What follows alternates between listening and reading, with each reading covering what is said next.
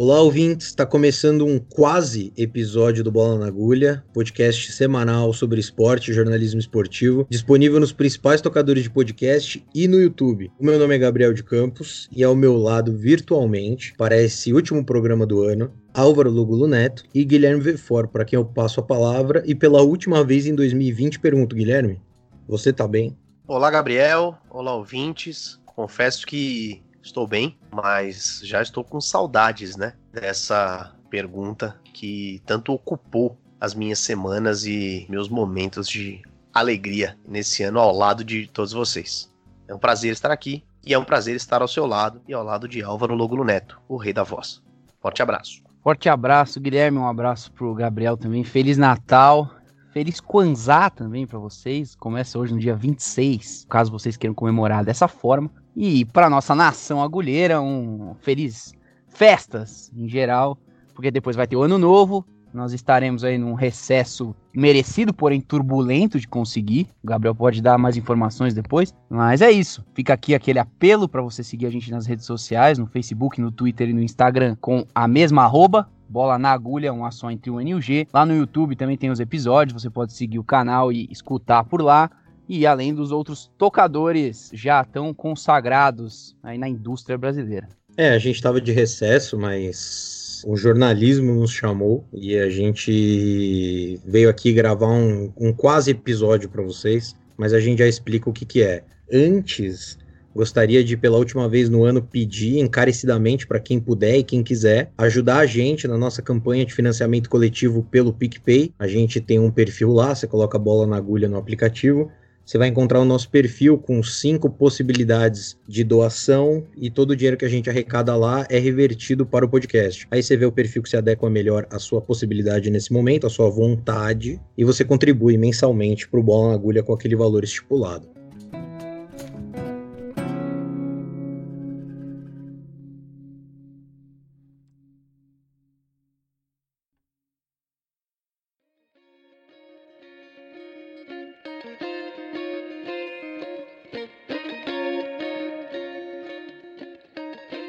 Semana no Bola na Agulha a gente vai fazer um pouco diferente. Hoje o programa não vai ser um programa como os outros. Ele é quase um adendo ao programa da semana passada. Nessa semana, a gente continua falando sobre a concessão do complexo esportivo do Ibirapuera, que entregará o espaço à administração da iniciativa privada. No último episódio, 30, a gente detalhou o projeto modelo do governo do estado, as possíveis consequências para o esporte na cidade de São Paulo e abordamos ainda a notícia mais recente à época que dava conta da suspensão do projeto pela justiça isso. De forma muito resumida, existe um terreno gigantesco em São Paulo em que fica o complexo do Ibirapuera, espaço público de prática esportiva amadora e profissional. O terreno é da prefeitura, mas desde os anos 40 é gerido pelo estado. João Dória, governador de São Paulo, e Bruno Covas, prefeito da capital, entendem que o espaço é valioso e não teria por que vendê-lo. O plano, então, é entregar a um consórcio por 35 anos através de uma concessão. Essas empresas teriam a obrigação de construir um equipamento mínimo de esportes, previsto em decreto-lei, mas poderiam usar o resto para obter renda. A gestão Dória produziu um modelo em que sugere que nem 10% dos 91 mil metros quadrados disponíveis sejam voltados para esporte. Nele, reconhece que a cidade carece de uma arena multiuso com capacidade para cerca de 20 mil pessoas, e esse seria o carro-chefe do esporte para o novo concessionário. No restante, o projeto prevê a construção de prédios comerciais, hotelaria, shopping center, etc. A concessionária não precisa seguir necessariamente essas sugestões do governo. A medida teve anuência da Alesp, Assembleia Legislativa de São Paulo, ainda em 2019, mas dependia da chancela do Condefat, órgão estadual de preservação do patrimônio histórico e cultural. E essa chancela veio em 30 de novembro, quando o órgão rejeitou abrir um estudo para tombar o complexo. A abertura desse estudo travaria a publicação do edital da licitação até que fosse concluído. E caso fosse tombado, o complexo não poderia ter reformas ou obras que o descaracterizassem. Seria um impeditivo aos planos da concessão como foram projetados pelo governo. O Condefat que teve interferência direta do governador paulista, o Dória, nos últimos tempos. Ele reduziu cadeiras de universidades e outras categorias para fazer maioria os representantes nomeados pelo governo. A partir disso, o caminho estava aberto para que a concessão fosse feita. Mais que isso, a Procuradoria-Geral do município ainda declarou que haveria isenção de certos encargos, em especial o IPTU, ao futuro concessionário. O que, obviamente, estimularia muitas empresas a investirem no complexo, inclusive aumentando os lances desses pretendentes. Mas tudo isso foi interrompido por uma ação popular levada à justiça, assinada por atletas, ex-atletas, professores universitários e outros membros da sociedade civil. A partir dela, a justiça concedeu uma liminar que interrompeu a concessão, no dia 17 de dezembro. A compreensão foi de que o valor esportivo do complexo do Ibirapuera é enorme para São Paulo e para o Brasil,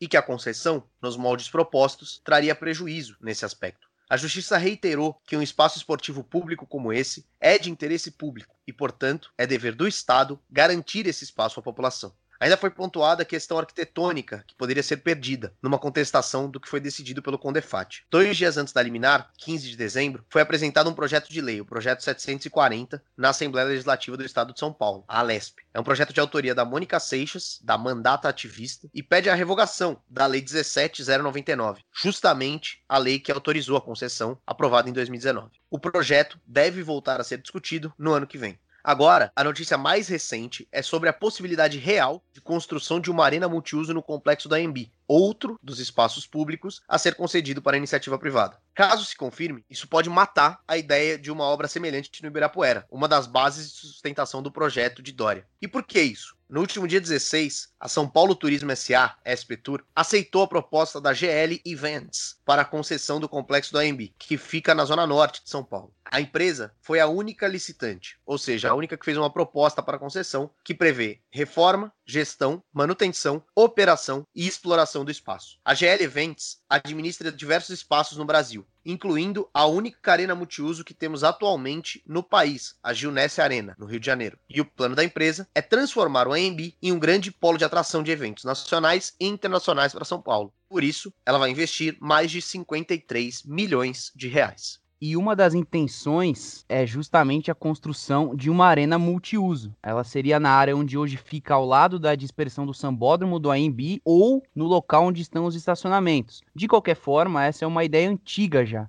Ainda na gestão do prefeito Fernando Haddad, a Time for Fun, que é uma empresa de entretenimento, apresentou uma proposta semelhante para a construção de um ginásio moderno no AMB. Só que o edital não foi lançado durante o mandato de Haddad e acabou ficando a cargo do seu sucessor, o João Dória, tocar o projeto. Só que o Dória acabou engavetando a ideia porque ele desejava leiloar o IMB e não conceder. Só que não teve nenhum interessado em adquirir o complexo. E aí, quando o Dória saiu da prefeitura para assumir o governo do estado de São Paulo, ele propôs a construção dessa arena, que ele quer tanto, no complexo do Ibirapuera e não mais no AMB. Recentemente, enquanto a gestão Dória dava continuidade ao processo de concessão do Ibirapuera, né, que por causa da pandemia ficou atrasado, o Bruno Covas, prefeito de São Paulo, recuperou o projeto de concessão do AMB, que tinha sido deixado de lado pelo Dória. E esse movimento paralelo pode representar um conflito de interesses e certamente uma falta de comunicação entre Estado e município de São Paulo. A cidade ela não tem demanda suficiente de eventos, jogos, shows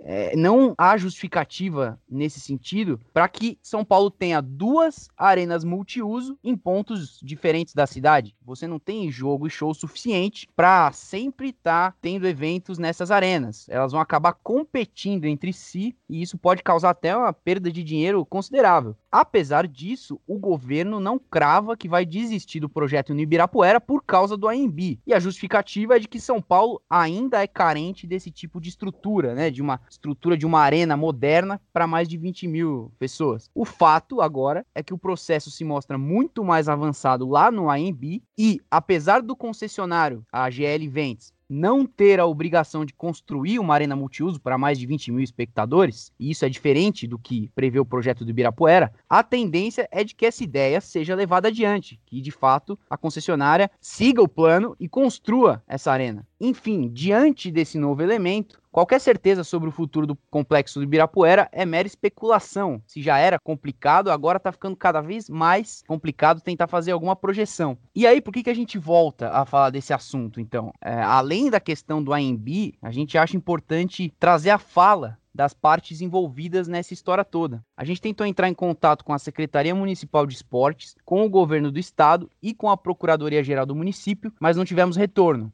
Caso a gente tenha esse retorno, é, nas próximas semanas, a gente também vai publicar as respostas. E no episódio passado, no episódio 30, a gente falou com a Luísa Weicher, advogada que protocolou a ação popular. E hoje, então, a gente vai falar com a Maria Júlia Herklotz, que é conhecida como Maju, que é uma esgrimista que teve nos Jogos Olímpicos de 2004 em Atenas e que treinou durante 11 anos, entre 1996 e 2007, no complexo do Ibirapuera. A Maju tem sido figura central na mobilização de atletas e ex-atletas nessa questão da concessão do complexo do Ibirapuera e como está tudo isso se desenrolando. Primeiro, nós perguntamos a Maju sobre a redução dos equipamentos e estruturas esportivas que seria causada pela concessão como foi pensada pelo governo. Ela falou sobre a possibilidade de comportar modalidades esportivas e projetos como o Projeto Futuro em outros locais da cidade. Sem dúvida, um dos problemas dessa concessão é a forma como ela foi elaborada, né? Não só como lei, como plano de negócio, né? Tá, é que naturalmente é, é, é, isso que o Estado gostaria de vender, né? Essa proposta de transformar o complexo Virapuera, fundamentalmente num centro comercial, ela se torna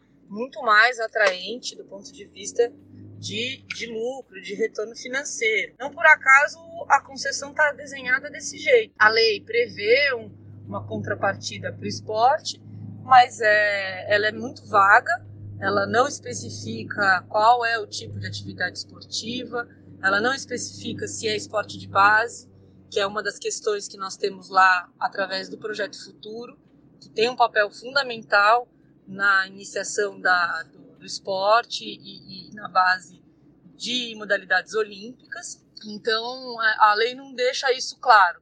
Também não deixa claro quais são os equipamentos que devem ser é, é, oferecidos em contrapartida. Então, coloca o esporte como uma atividade genérica que pode ser atendida. A lei deixaria para a concessionária a possibilidade de atendimento dessa lei com uma estrutura mínima. Então, é, então isso eu acho que é um ponto muito importante, né? O desenho dessa concessão como lei e como proposta de, de negócio, de projeto, de programa, né?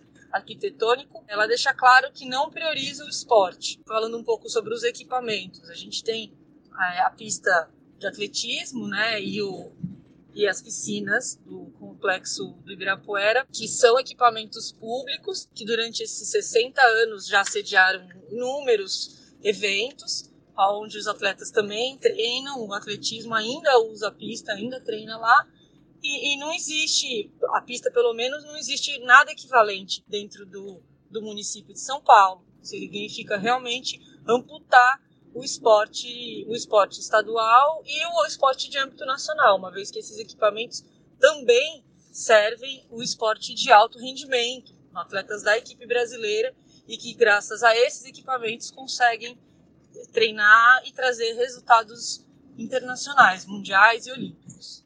Bom, a gente também questionou a ex-esgrimista a respeito da avaliação que ela tem sobre a administração do complexo do Ibirapuera. Eu treinei de 96 a 2007 né? E a nossa sala de armas, ela tinha uma, uma, uma gestão que era compartilhada. O governo oferecia o espaço e nós, de alguma maneira, nos mobilizávamos para é, é, para fazer certas manutenções básicas. Então, é, desde aquela época, apesar do espaço estar disponível, não havia uma, um, um grande investimento no local. Né? A gente escuta muito é, inclusive, isso é usado de argumento na concessão, que o complexo custa 15 milhões por ano. É, o que a gente sabe que não é custo, né? Nós sabemos que isso é um investimento, porque estamos falando de um equipamento que tem como objetivo prestar um serviço. Né? Então, a primeira coisa é, é, essa ideia de que o custo é prejuízo. Não, ele não, não, é prejuízo, porque da mesma maneira que o hospital custa, da mesma maneira que a escola pública custa, todos os equipamentos que prestam um serviço público à sociedade, eles custam, eles representam investimentos. Então, investe-se em espaços de educação para que a sociedade melhore dentro da, do âmbito da educação. O esporte é a mesma coisa. Você oferece equipamentos públicos, não só para acessibilizar o esporte, né, no sentido de que você deixa disponível a prática do esporte para outras pessoas né, de, de, de diversas condições sociais, como também você tem o retorno à sociedade, e o município e, e até no âmbito federal tem retorno na medida em que o atleta tem bons desempenhos e exerce é, é, um papel de influência em novas gerações. Isso é como o, o, esporte é encarado em muitos países do mundo. Então, investir 15 milhões por ano em troca de tudo que o complexo devolve para a sociedade é, é, é, bem pouco, é bem barato. Agora, existe uma questão também que deve ser colocada sobre esse assunto, que é, é a questão de onde estão esses 15 milhões. Né? Se na pista de atletismo nem se corta a grama, se não se pinta o complexo há anos, se a piscina está tá com problema porque não há manutenção. Será que esses 15 milhões, que é uma questão que surgiu nos debates, é, uma, é um valor estimado que existiria como gasto se houvesse manutenção? Até que ponto que de fato isso está saindo dos cofres públicos e está tá sendo investido no, no espaço do complexo? Então, existe sim um sucateamento né, desses equipamentos que é intencional. Então, abandona-se para chegar naquele, num, num limite de insustentabilidade, até que no final a única solução é a concessão. E a Maju também falou a respeito da participação dos atletas ao longo de todo o processo em que a concessão é, vem se desenrolando nos últimos tempos. O engajamento dos atletas, todo esse processo, quer dizer, desde que o complexo Vaz Guimarães é, teve o seu pedido de análise para o tombamento negado no Condefat, que o tema tem ganhado projeção.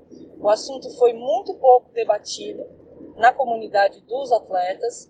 As federações praticamente foram pressionadas pelo governo, assim, na véspera da, da, da votação do Condefat, para apoiar o governo do estado e a Secretaria de Esportes.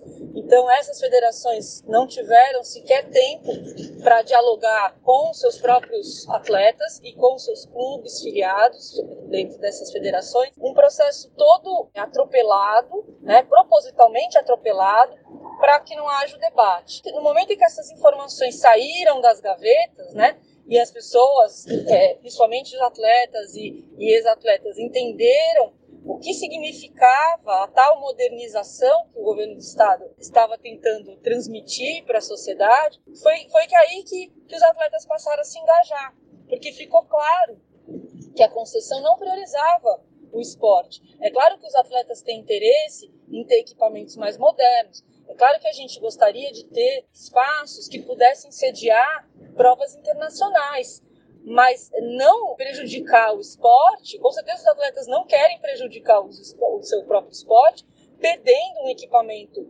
é, é, raro como as piscinas e caro para ser construído, como a pista de atletismo, em troca de um hotel. Então eu acho que foi um processo sem transparência e que nesse momento tem, tem tido essa repercussão graças às informações que foram acessíveis. E esse processo de conscientização do, dos atletas e da classe, ele é lento, mas ele é muito importante. E é por isso que é, os processos de concessão e, e elaboração desse, dessas leis, ele é feito tudo meio rápido, para também não dar tempo dessas informações serem devidamente compartilhadas para que, que os interessados se posicionem. Para terminar, a Maju contou um pouco para a gente sobre os próximos passos, agora que existe a liminar suspendendo a publicação do edital. Como que ela, e os atletas e os outros membros da sociedade civil vão se organizar a partir de agora. A liminar que saiu no final do, do ano, agora em dezembro, ela, ela é muito importante, não só porque, sim, foi uma vitória para o movimento a favor do Ibirapuera, como ela, ela, a redação, né, a forma como ela está construída, o parecer da juíza é, é, muito completo, né, porque ela fala da questão do esporte, ela fala do prejuízo que seria para o bem público e ela fala sobre a questão do, do valor arquitetônico e, e, cultural do complexo, que, que é um item muito importante também e que o Conselho do Estado é, arquivou de forma leviana. Não houve assim é, é, argumentos é, técnicos cabíveis que justificassem o arquivamento desse tombamento. Até porque ali não estava sendo analisado se deveria ou não ser tombado, estava sendo analisado se deveria ou não seguir em frente como análise, para que pudesse ser recolhidos mais informações que ajudassem uma, uma decisão do, dos conselheiros. Então, a liminar, eu acho que ela teve esse papel importante porque ela redige muito bem essas questões e isso consolida um parecer de uma juíza que dá uma visibilidade muito grande e, e, claro, interdita a possibilidade do edital. Agora a gente tem que aguardar, talvez haja um recurso, então a gente não tem ainda, nesse sentido, teremos que esperar. O que foi muito importante foi que no final do ano foi feito o protocolo do Compresp, que é o, o órgão municipal responsável pelas, pelas questões de patrimônio no município de São Paulo, e também esperamos que isso seja debatido dentro desse conselho. O terreno é municipal, a, a, lei de concessão sem passar pela Câmara também não poderia acontecer, então a Câmara dos Vereadores, através do Eduardo Suplicy, já se pronunciou né, contrária ao modelo de concessão, enfim. Então é um assunto muito mais complexo do que o governo pinta parecer, né? tenta, tenta pintar como, como única solução da concessão e nesse modelo de concessão. A coisa realmente ela é complexa e ela envolve muitos interesses públicos e que tem que ser é, amplamente é, debatidos. É, é, o tipo de situação que merece mais de uma consulta pública. Enfim, então não, não dá para ser feito desse jeito. Eu acho que isso foi um jeito da sociedade dar uma resposta em relação a esse, a esse método de, de, de, de praticamente venda a preço de banana de patrimônios que são é, de todos, são históricos e são da sociedade. A ação popular ela demonstrou que a sociedade tem capacidade de lutar e, e poder para vetar esse tipo de, de concessão, nesse desenho de concessão. Né? Quer dizer, uma arena multiuso que provavelmente terá ingresso pago, ela pode estar em qualquer outro lugar ela não precisa ter como prejuízo o esporte e, e, a sociedade entendeu isso. Então eu acho que foi uma, uma causa que uniu as pessoas, uniu os atletas é, e não necessariamente são modalidades afetadas diretamente. Então eu acho que também isso é importante porque expande a consciência dos atletas para além do seu próprio da sua própria atividade. No fundo somos uma classe que pertencemos, temos um papel na sociedade e a gente precisa sempre estar atento a, a, a esse tipo de mecanismo que eventualmente prejudica os nossos colegas, os nossos parceiros. E que isso sirva de exemplo para outras concessões que são outros terrenos e outros equipamentos públicos que são constantemente assediados pelo governo do estado. E além da Maju, a gente também conversou com o professor Carlos Ferreira Martins, que ele é arquiteto, historiador e ex-diretor do Instituto de Arquitetura e Urbanismo da USP de São Carlos. Ele faz parte do grupo de professores universitários que participou da ação popular e, em função da área de atuação dele, ele discute bastante a questão da concessão pensando na importância do complexo para a cidade como um marco histórico e arquitetônico. E aí, para começar, a gente perguntou para ele de que maneira teve início justamente essa articulação entre docentes, atletas e ex-atletas e de que forma essa mobilização foi organizada. A nossa articulação ocorreu de uma maneira bastante natural e espontânea. Alguns de nós, docentes, pesquisadores, preocupados com a questão da preservação do patrimônio, entramos em contato e entendemos que seria oportuno uh, realizar alguma ação que ultrapassasse a simples manifestação de notas de discussão discordância. Em função disso, consideramos que seria pertinente impetrar uma ação civil pública. É, ação civil pública, por definição legal, é aquela pela qual cidadãos, é, cidadãos comuns, podem é, se manifestar judicialmente em defesa do que, no jargão legal, se chama direitos difusos. Direito difuso é aquele direito que tem qualquer cidadão a, a defender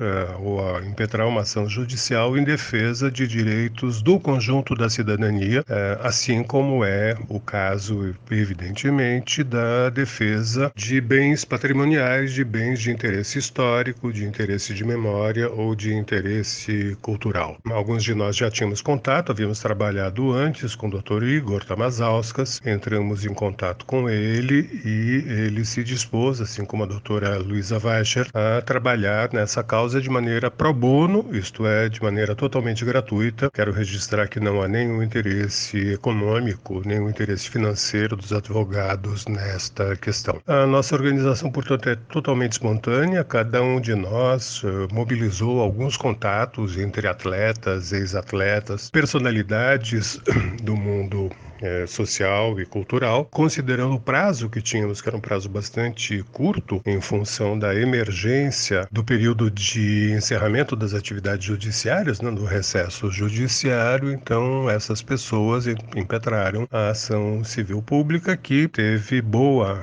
aceitação pela juíza que emitiu uma medida cautelar e assim como a gente perguntou para Maju, também questionamos o Carlos Ferreira Martins sobre os próximos passos agora que a liminar já foi expedida e também quais outras frentes eles pretendem atuar para impedir a concessão. A minha atuação específica em termos acadêmicos, enquanto pesquisador na área de história social, da arquitetura e do urbanismo, em especial na América Latina, digamos de alguma maneira é independente da minha manifestação enquanto cidadão em defesa de um bem público. No entanto, o fato de eu me dedicar à história da arquitetura brasileira e América Latina me permite ter um, alguns argumentos adicionais no, na defesa do valor arquitetônico e do valor patrimonial desse bem específico. Enquanto pesquisador da área de história da arquitetura, eu posso testemunhar que eh, tanto o projeto do ginásio quanto o projeto do conjunto esportivo tiveram, desde o momento da sua concretização, uma significativa, impressionante mesmo, é, repercussão internacional. Esse projeto, os projetos foram publicados em revistas de arquitetura bastante importantes, não só na América Latina, também na América Latina, mas em revistas europeias, como a Arquitetura do Jourdouis, que é uma revista extremamente importante. E pensando especificamente em termos de América Latina, acho que é absolutamente notório é, destacar que, é, sobretudo, o conjunto esportivo integra a exposição que resultou num catálogo bastante importante, exposição realizada pelo Museu de Arte Moderna de Nova York, curada por Hitchcock, que é um historiador extremamente importante, é, em 1955, já na primeira grande exposição dedicada pelo Museu Nova-Iorquino à arquitetura latino-americana. Assim, isso serve para argumentar, para nos dar a segurança de que, ao dizer que esse conjunto tem um valor patrimonial, tem um valor cultural, tem um valor arquitetônico, nós não estamos simplesmente emitindo um juízo subjetivo de valor. Nós estamos apoiados em farta documentação internacional. E diante do grande apelo popular por parte de esportistas, ex-esportistas, mas também de professores universitários, historiadores e arquitetos pela preservação do espaço, perguntamos ao Carlos Martins justamente sobre o ponto de vista arquitetônico e histórico, o que significa a luta por manter o complexo do Ibirapuera ou pelo menos contra uma concessão que o descaracterize totalmente. Uma vez eh, expedida a liminar, que nos deixou bastante esperançosos em relação à continuidade dessa luta, os próximos passos são bastante variados. Eh, nós esperamos, por um lado, algo que já está ocorrendo, que é a manifestação eh, de personalidades vinculadas ao mundo esportivo, vinculadas à questão do patrimônio. Nos parece que é importante que haja uma mobilização da opinião pública em relação a essa questão, porque, como eu disse, trata-se de um direito difuso. Essa é uma questão que afeta a cada um de nós, independentemente de sermos atletas, ex-atletas, professores, arquitetos, personalidades do mundo cultural e, e, social. Além disso, pela modalidade específica da ação é, civil pública, há a possibilidade de que novos cidadãos que assim o desejem, possam se agregar como coautores a essa ação. Este é outro, é outra frente em que nós pretendemos trabalhar nesse período de recesso é, do judiciário, que é buscando a adesão e temos certeza que haverá uma adesão significativa de é, mais cidadãos interessados na preservação da nossa memória, do valor histórico, do valor patrimonial, do valor paisagístico e cultural é, desse conjunto conjunto para a cidade de São Paulo.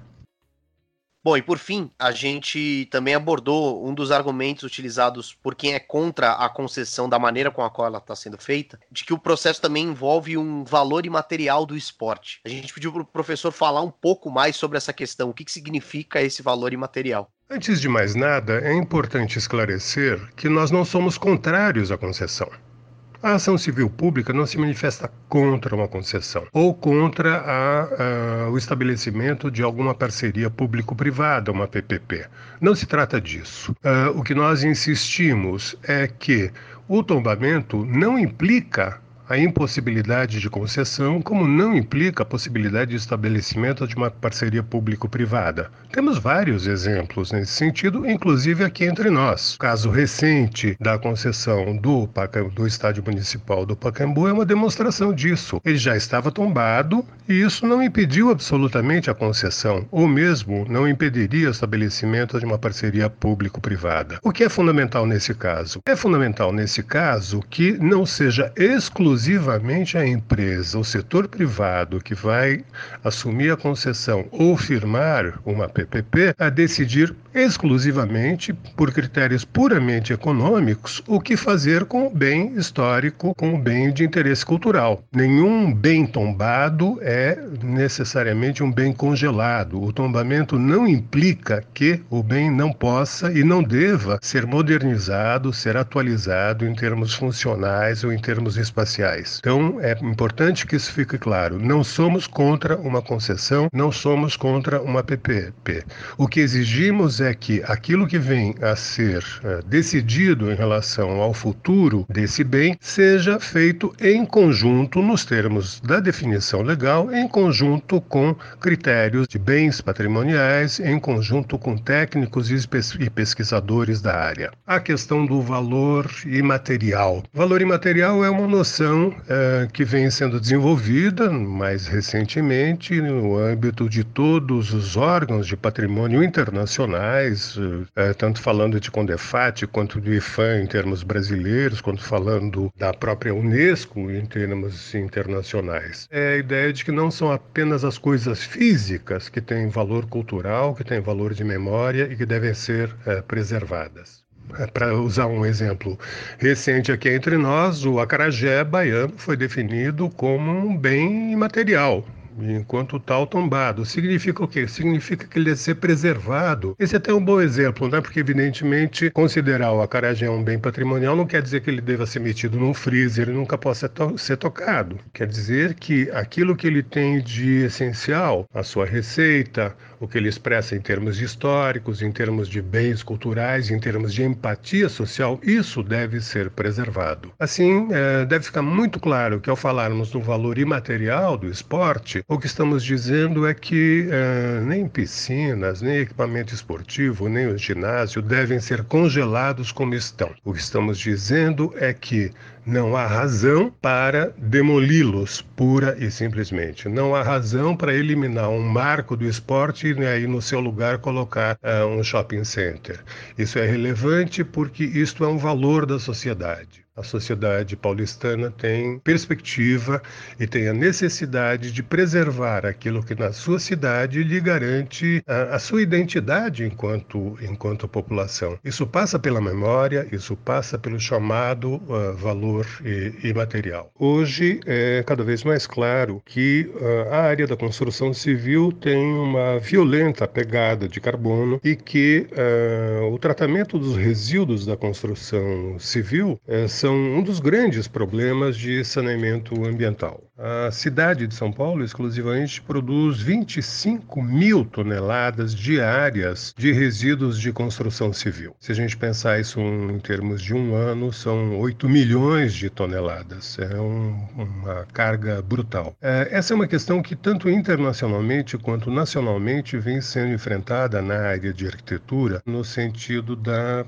preservação do patrimônio construído existente, uh, e aqui o patrimônio é não apenas no sentido de patrimônio histórico, estamos falando de qualquer uh, edificação. E a tendência cada vez mais forte é que se preserve o máximo desse patrimônio construído, atualizando e modernizando, obviamente, sempre que é necessário. Se me permite dar um exemplo, em vez de demolir um edifício da, da região do bairro de Higienópolis, em vez de destruir o edifício, fazer um outro que se faz uma adequação para as necessidades contemporâneas, para as necessidades atuais. Essa é uma tendência, repito, de todo o mercado imobiliário no planeta inteiro, no Brasil também, cada vez mais. E eh, nós entendemos que, no caso do complexo do Ibirapuera, espera-se que o governo de estado, que o poder público, que a prefeitura municipal, seja tenha uma ação exemplar nesse sentido. O poder público deve ser exemplar no combate, na preservação da vegetação, e ele deve ser exemplar também no entendimento de que as cidades são hoje um fator absolutamente decisivo na defesa do meio ambiente, na defesa de uma perspectiva mais sustentável. Bom, e essas foram as respostas que a gente recolheu para esse programa especial de hoje. Em primeiro lugar, a gente agradece a Maju e ao professor Carlos pela disponibilidade. É, e também é importante repetir que a gente tentou contato com a Secretaria Municipal de Esportes, com o governo do estado e com a Procuradoria Geral do município, mas a gente ainda não teve as respostas a tempo da gravação desse episódio que está acontecendo no dia 26 de dezembro. Caso a gente receba essas respostas, certamente a gente vai voltar a falar desse assunto no futuro.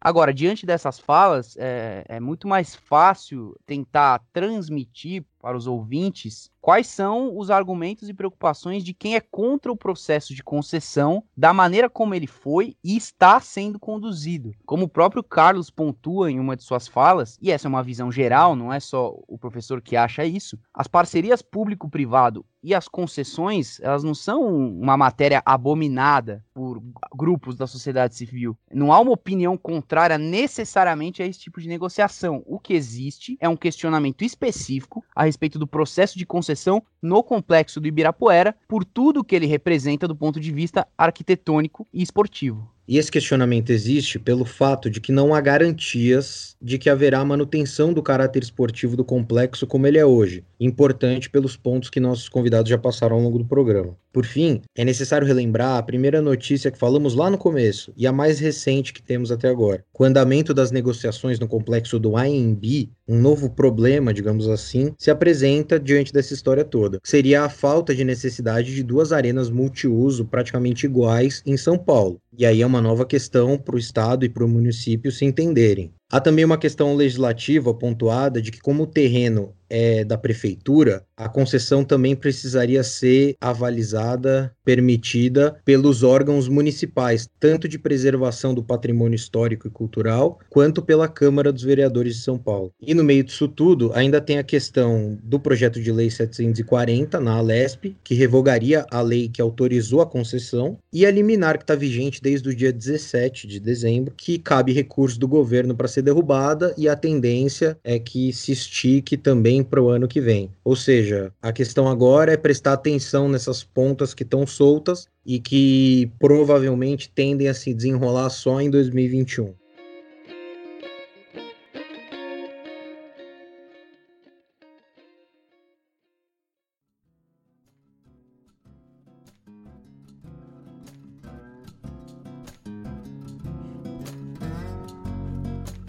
Bom, e esse quase episódio do Bola na Agulha vai chegando ao fim. É, você que é fã assíduo do programa percebeu que a gente não fez o bloco do Twitter hoje, mas é por duas razões. A primeira delas é que a gente do Bola na Agulha, toda a equipe Bola na Agulha, não abre o Twitter já há uma semana. E a segunda é que se você abrir, você vai ver que são só abraços em familiares, pessoas trajadas com as cores do Natal, que também são as cores de quem? Da Portuguesa de Desportos, talvez. Que se sagrou campeão da Copa Paulista, vale dizer. Mas isso não, não teve uma grande importância nas redes sociais. De toda forma, esse adendo que foi o programa de hoje ao programa da semana passada vai chegando ao fim. E se a gente não o fez pelas nossas redes, tá aqui o espaço para a gente desejar um ótimo final de ano para a audiência do Bola na Agulha. Tenho certeza que o Natal de vocês foi excelente. Se não foi, ano que vem tem de novo. Quem sabe aí uma outra oportunidade para tentar É, mas diante desse agradecimento, dessa emoção que me invade nesse momento, eu passo a palavra para o Guilherme Vefor, depois de agradecer o Álvaro por ter abrilhantado o programa ao longo do ano. Obrigado, Gabriel. Obrigado a você, ouvinte, que está com a gente, esteve com a gente ao longo desses últimos seis meses, aí sete meses, na verdade, de programa. Desde maio, estamos aí invadindo as casas e corações de brasileiras e brasileiros todas as semanas. Pra gente é sempre uma honra e um prazer. Fico por aqui, me despeço, deixo a todos um feliz ano novo, já que o Natal já passou, e talvez um feliz dia de reis também, para quem gosta de celebrar esse dia. E é isso aí. Um grande abraço a vocês, ao Gabriel e a Álvaro Logulo Neto, o rei da voz. Foi um prazer passar aqui os últimos 30, 32, né? Porque teve programas aí com parte 1 e parte 2 com vocês. Sempre um prazer falar para nossa audiência tão né, participativa e exigente também, né? Os agulheiros, eles são bastante exigentes, por isso que a gente pede calma e tranquilidade, porque haverá esse recesso, estaremos aí uma semaninha de folga reformulando o Bola na Agulha para ano que vem voltar com novidades. No mais, Feliz Natal atrasado, Feliz Kwanzaa de novo, para quem gosta, Feliz Ano Novo e há boatos de que se você passar a virada do ano escutando um episódio do Bola na Agulha, ano que vem coisas boas virão. Exatamente. Você tem que ouvir sete episódios em sequência, calculando exatamente quando o último episódio estiver acabando, ser o momento da, da, da, virada, da contagem regressiva. Ou de repente, se você quiser iniciar 2021 de uma outra forma, tem um cálculo aí que os nossos fãs estão fazendo de que se você der play em algum dos nossos episódios, se eu não me engano, cerca de 15 segundos antes da virada, a primeira coisa que você vai ouvir em 2021 é o Gabriel falando: Olá, ouvintes o que deve ser muito bom. Ah, sim. É, e se ainda falou de, de cálculo, mandar um abraço pro Tristão Garcia, que ouve o programa. É uma audiência bastante qualificada. Faltou é... um abraço também, viu? Faltou um abraço pro Nelson, já que você falou da portuguesa, de novo ele. É, ele tá em festa já. É. Desde, o, desde o dia 23 ele tá em festa com esse título, que tirou a portuguesa da fila aí de, de nove anos e agora tem só dois times aí em São Paulo que estão numa fila gigantesca. Um deles é o Juventus, da Moca, o outro eu não vou falar. É, o outro não vem ao caso. É, é claro que aqui, quando a gente manda abraço para os ouvintes do Bola na Agulha, a gente sempre está cometendo uma injustiça, porque é muita gente. Então, mas aqui não tem como não mandar um abraço para o nosso ouvinte ilustre ao longo dessa segunda temporada. Walter Galvão, um abraço para o Walter Galvão, que ele possa estar nos escutando nesse último episódio do ano. Mas se ele não tiver, algum momento que ele escutar, ele vai se sentir abraçado aí. É, imagino que também vocês queiram mandar um abraço de, de, de despedida dessa segunda temporada? Não, agora eu já tô pra lá de satisfeito. Só mando mais um abraço aí, então, para alguém que gosta muito de receber nossos abraços, nosso grande amigo Lugo. Forte abraço, Lugo. Feliz ano novo. Eu mandei um abraço pro Nelsinho já. E para todos os torcedores aí da portuguesa também. É, então é isso. Chega de ficar falando bobagem. A segunda temporada do Bola na Agulha vai chegando ao fim. E é com muita alegria e satisfação que a gente pode encerrar esse programa com a certeza de que a gente fez uma temporada iluminada, cheia de convidados inteligentíssimos e que puderam acrescentar muito aos corações, às mentes e aos ouvidos dos ouvintes. O Bola na Agulha volta em 2021.